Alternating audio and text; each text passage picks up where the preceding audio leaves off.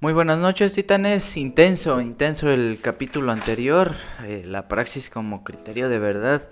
Este circularismo dialéctico que nos propone Marx para no recaer en versiones parciales de la realidad. ¿A qué nos referimos con esto? Cuando intentamos nosotros reflexionar, pensar, actuar o lo que sea, Marx nos dice que hay que cuidar la parte teórica, que es fundamental, pero sin desligarla de la práctica. Es decir, si uno teoriza cosas respecto del mundo y nunca las lleva a la práctica, pues obviamente va a quedar en una reflexión de tipo escolástico, metafísica, y pretender que esa teoría se ajuste a la realidad cuando ni siquiera la estamos practicando, es decir, implementando, aplicando, pues obviamente no, no nos va a servir de mucho. Y por el otro lado, las personas que piensan y tienen una concepción empirista, es decir, que creen que todo lo que sucede de facto en nuestra vida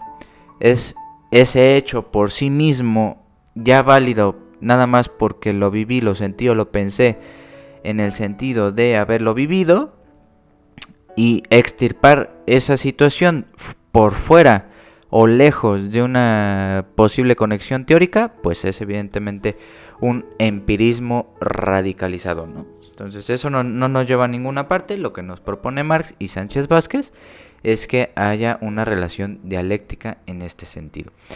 El apartado de hoy es sobre la tesis 3 que el rótulo se llama La praxis revolucionaria, comunidad del cambio del hombre y de las circunstancias. Vamos a comenzar la lectura para acabar ya esta, esta parte y pues empezar a analizar eh, la tesis 11, que es la de las más famosas de Marx. Comienzo la lectura.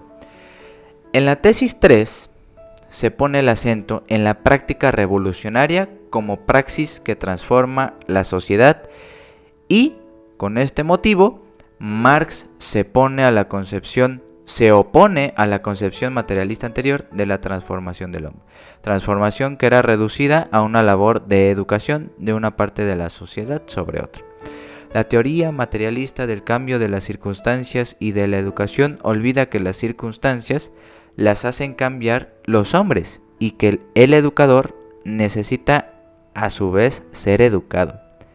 Vean, aquí para los pedagogos, todo lo que implica pensar desde una teoría materialista. Dice, la teoría materialista del cambio de las circunstancias y de la educación olvida que las circunstancias la hacen cambiar los hombres y mujeres y que el educador, es decir, el docente, el experto, a su vez necesita ser educado. Tiene pues que distinguir en la sociedad dos partes, una de las cuales se haya colocada por encima de ella.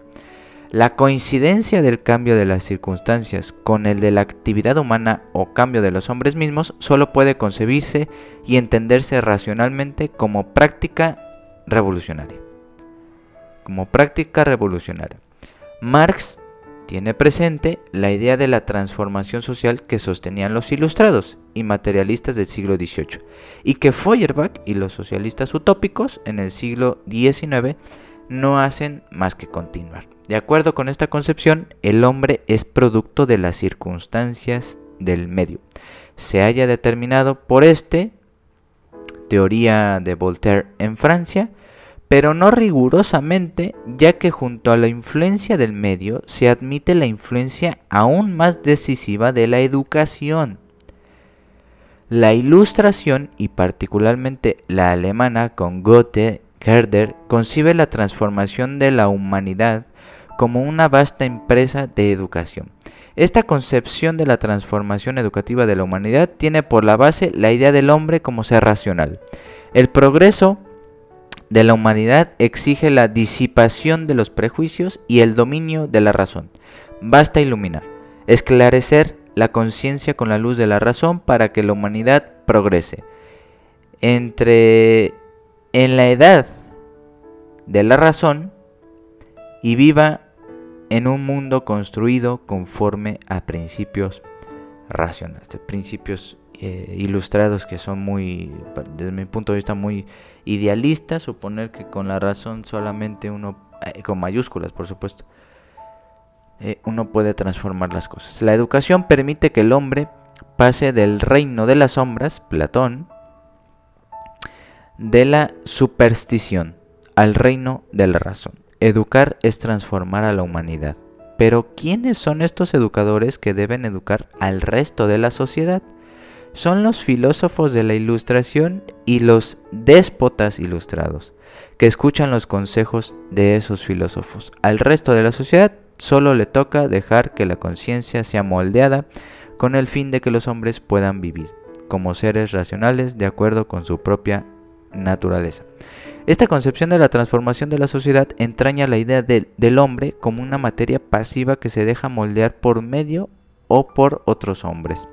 La actividad solamente se reconoce en una parte de la sociedad. La actividad solamente se reconoce en una parte de la sociedad, los filósofos y los déspotas ilustrados y por otro lado se la reduce a una actividad pedagógica, educativa, a la influencia que ejercen los educadores sobre los educandos.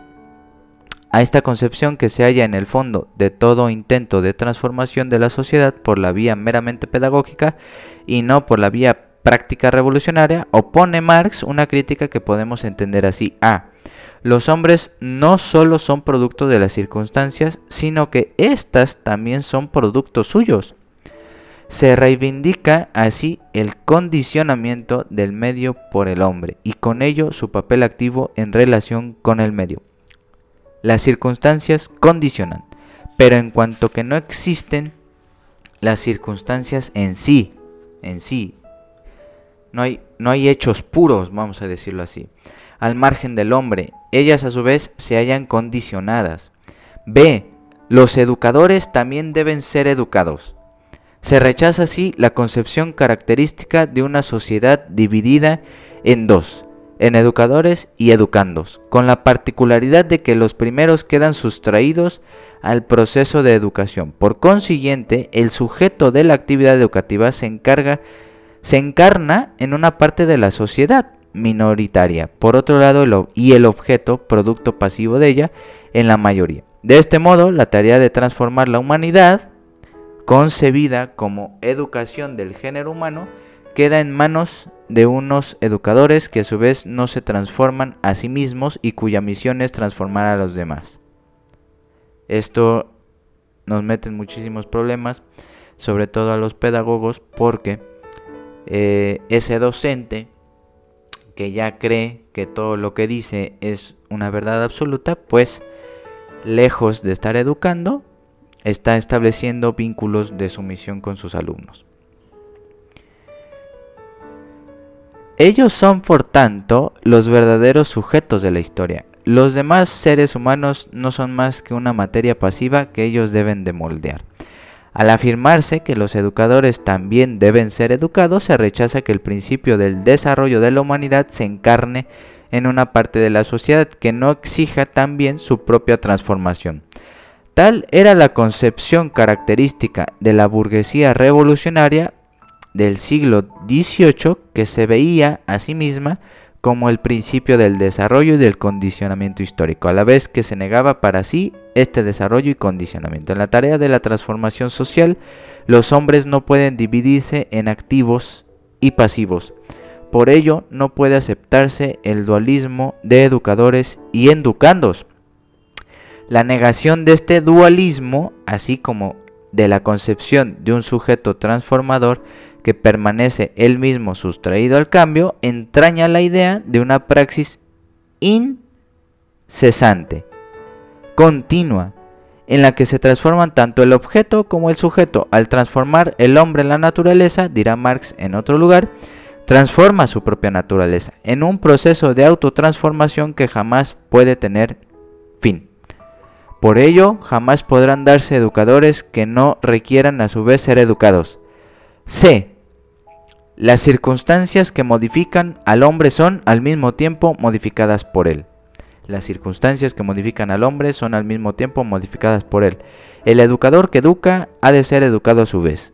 Es el hombre, en definitiva, quien hace cambiar las circunstancias y se cambia a sí mismo. Por este fundamento humano común coinciden el cambio de las circunstancias y el cambio del hombre mismo. Pero esta coincidencia solo puede entenderse, dice Marx, como práctica revolucionaria. En la transformación práctico-revolucionaria de las relaciones sociales, el hombre modifica las circunstancias y afirma su dominio sobre ellas, es decir, su capacidad de responder a un condicionamiento al abolir, al abolir las circunstancias que le condicionan. Ahora bien, como se trata por un lado de las circunstancias humanas, relaciones sociales, económicas, y por otro los hombres son conscientes de esta transformación y de su resultado, el cambio de las circunstancias no puede separarse del cambio del hombre de la misma manera que los cambios que se operan en él al, elevar su conciencia no pueden separarse del cambio de las circunstancias, pero esta unidad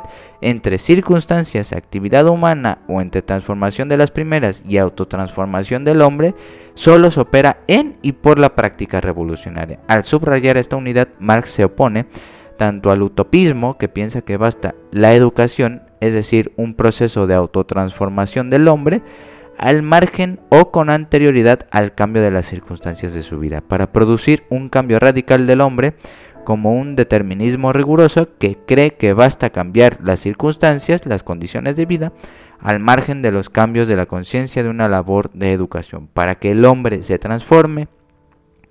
La modificación de las circunstancias y del hombre, la conciencia del cambio del medio y de la educación, solo se obtienen por medio de la actividad práctica revolucionaria. La praxis, que en las dos tesis anteriores aparecía sobre todo como una categoría nociológica o epistemológica, se nos convierte así en una categoría sociológica que frente al utopismo y al determinismo mecanicista fija las condiciones de una verdadera transformación social, cambio de las circunstancias y del hombre mismo. La unidad de uno y otro cambio define a su vez la praxis revolucionaria.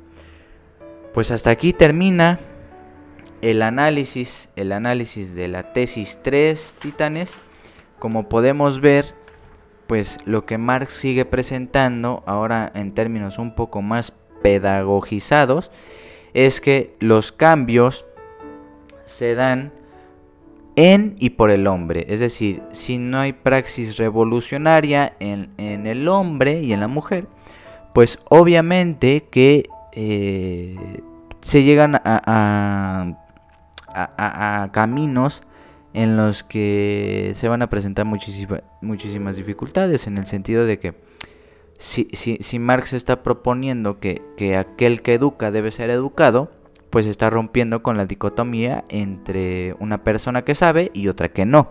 Entonces esa persona que sabe debe transmitirle a la persona que no sabe para que se moldee su conciencia y así se desarrolle la historia. Bueno, Marx nos dice no. O sea, aquella persona que crea que va a enseñar y que los demás ya no sirven para nada, ya no, ya no vale la pena enseñarles, pues está cayendo en totalmente una incoherencia, en una incoherencia y en un determinismo y en un utopismo también personas con, jerarquía en su sabiduría, si bien son importantes, pero esas personas, por lo mismo sabio, deben ser educadas. Es lo que nos presenta Marx en estos tres puntos, en estas tres, eh, vamos a decirlo, alternativas o factores que están influyendo para que una praxis rompa con esa, con esa división de la realidad entre educadores y educados. El próximo capítulo terminamos con la tesis 11 de la interpretación del mundo a su transformación, la, la, tesis más famosa. Y pues bueno, titanes, nos vemos muy pronto, mañana nos vemos. Muchas gracias y buenas noches.